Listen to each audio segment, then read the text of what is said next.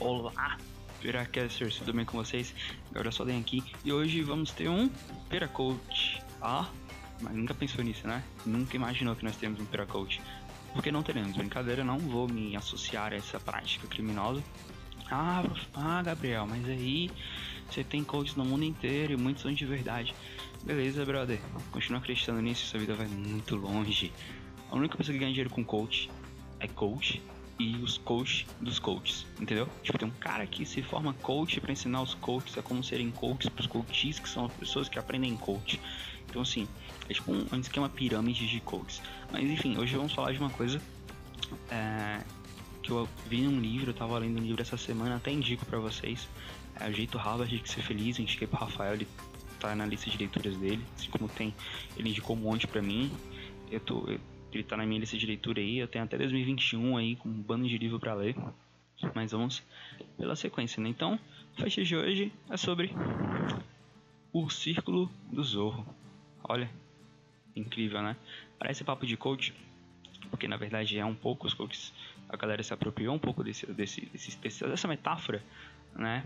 Mas eu vou tentar aqui deixar de modo menos é, coach possível, para ver se faz um pouco de sentido, para ver se eu consigo transformar isso em algo mais simplório do que empreendedor e coach, desenvolvimento de vida, essas coisas.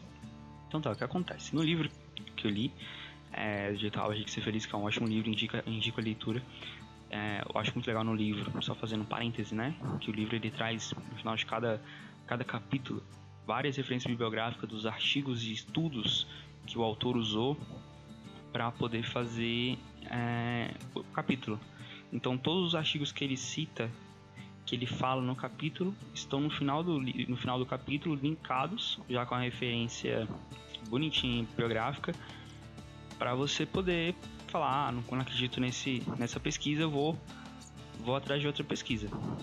Tu vai lá e acha a pesquisa, lê a pesquisa inteira e vai estudando. Isso, isso é muito importante nos tempos de hoje, porque muita gente escreve livros tirados das vozes da cabeça e dos orifícios corporais, não é mesmo?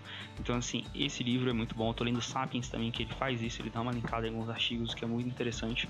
Esse jeito rápido de ser feliz é o do Sean Acor, Acor, Acher, não sei, Sean, Sean Acher, Acor, Acher, não sei o nome dele, mas é muito bom. E indica a leitura, enfim, Círculo do Zorro. Círculo do Zorro, basicamente, ele faz referência a um filme do Zorro que, que foi lançado há um, há um tempo atrás.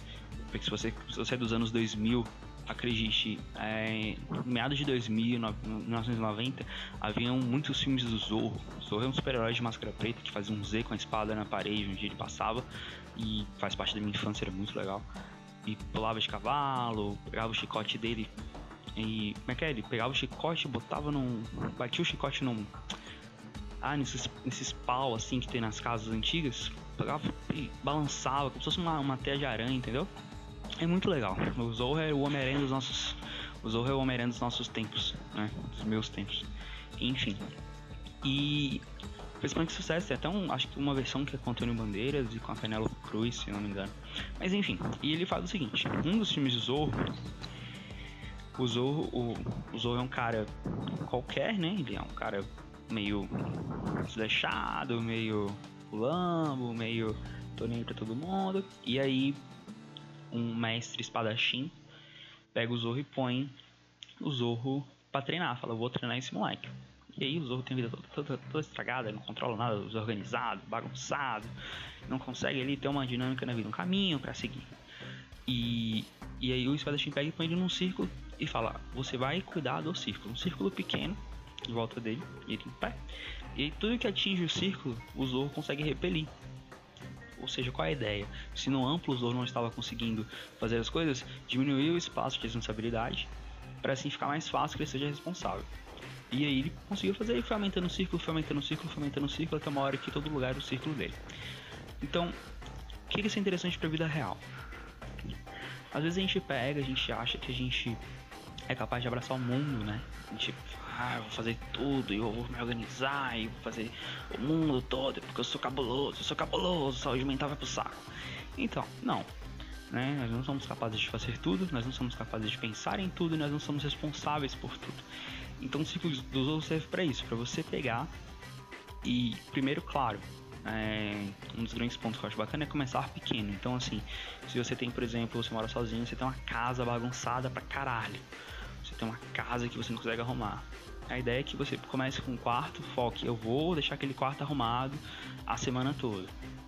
E aí você começa a trabalhar naquele quarto e aí isso vai meio que se expandindo e irradiando para casa. Porque se você não quer o quarto bagunçado, você não quer o corredor do quarto bagunçado.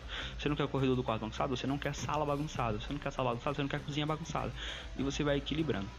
Porque às vezes o negócio toma proporções tão grandes que você não sabe por onde começar. Então, dividir para conquistar. Outra coisa também que eu acho legal nessa ideia toda do ciclo do Zorro é a questão da responsabilidade. Às vezes a gente tem uma decisão, um processo burocrático, geralmente muito isso, para resolver, e aí o seu papel no processo é apenas dar um formulário. Esse do formulário você fica hiper mega super preocupado e, e, e tenso, porque esse formulário vai para um cara, que um cara vai ter que ler, assinar e vai entregar para outro cara, e o terceiro cara vai ter que voltar para o primeiro para revisar, e você fica muito nervoso com isso. Uma coisa que eu até converso com minha namorada também é se preocupe com o que você pode fazer.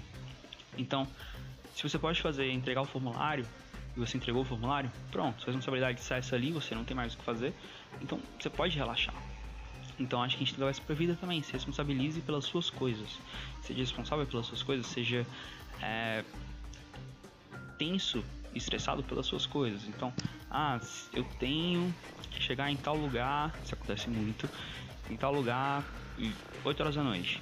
Minha parte que eu posso fazer, que eu tenho, que eu tenho autonomia de fazer, é sair de casa mais cedo e eu tenho que pegar uma pessoa para ir buscar 8 horas da noite. Eu saio de casa mais cedo, chego na casa da pessoa às 7 horas, dá uma hora ir. E a pessoa se atrasa, a culpa não é minha. Entendeu? Então é importante a gente se estressar menos e, nos, e nos estressarmos com as coisas certas. Então, assim, se preocupar com o que você pode mudar. O que você não pode mudar, não tá na sua área de, de, de influência, não, não tem como se, se, se, importar. Você não vai abraçar o mundo todo, você não vai se importar com o mundo todo. Não tem como fazer isso. Então, até para nossa saúde mental, é importante sempre a gente traçar, identificar o que, que podemos fazer, o que, que não, o que, que está no nosso alcance, o que, que não está no nosso alcance. E para saúde mental também nos organizarmos. Então, assim, eu sou um pouquinho controlador e eu acho que a questão do controle não é tanto a questão de, ai meu Deus, eu quero tudo do meu jeito. Não, mas a questão de que, poxa, eu pensei em vários modos, esse jeito aqui seria o mais correto a se fazer, o mais rápido, o mais eficiente. Por isso que tem que ser desse modo. Eu saio de casa a tal horário, eu vou chegar a tal horário para estar em tal horário.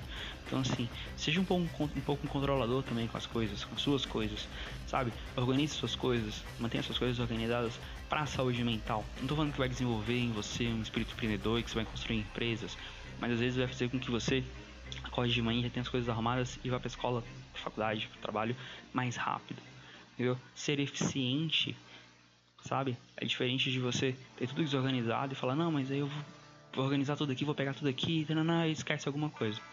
Então, ciclo do Zorro, primeira regra, primeira coisa legal bacana para vocês, não regra, que vocês saem se vocês quiserem, é Organize seus pequenos espaços, comece pelos pequenos espaços, comece pelas pequenas coisas e vai irradiando. Então, organize sua mesa, depois organize seu quarto, depois organize sua casa.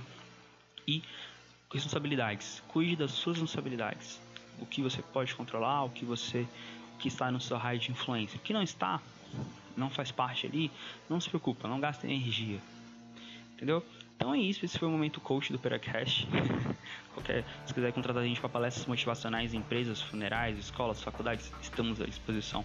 Brincadeira, não contrata, a gente não vai para dar coach, a gente não é palestrante motivacional, nós vamos aí te dar uns tapas. Mas enfim, deixa a gente qualquer rolê, breja, estamos disponíveis também, galera de Brasília, para vocês em direta, brejas, brejas, brejas, brejas, brejas. Enfim, é... então é isso. Tchau, até semana que vem. É nóis.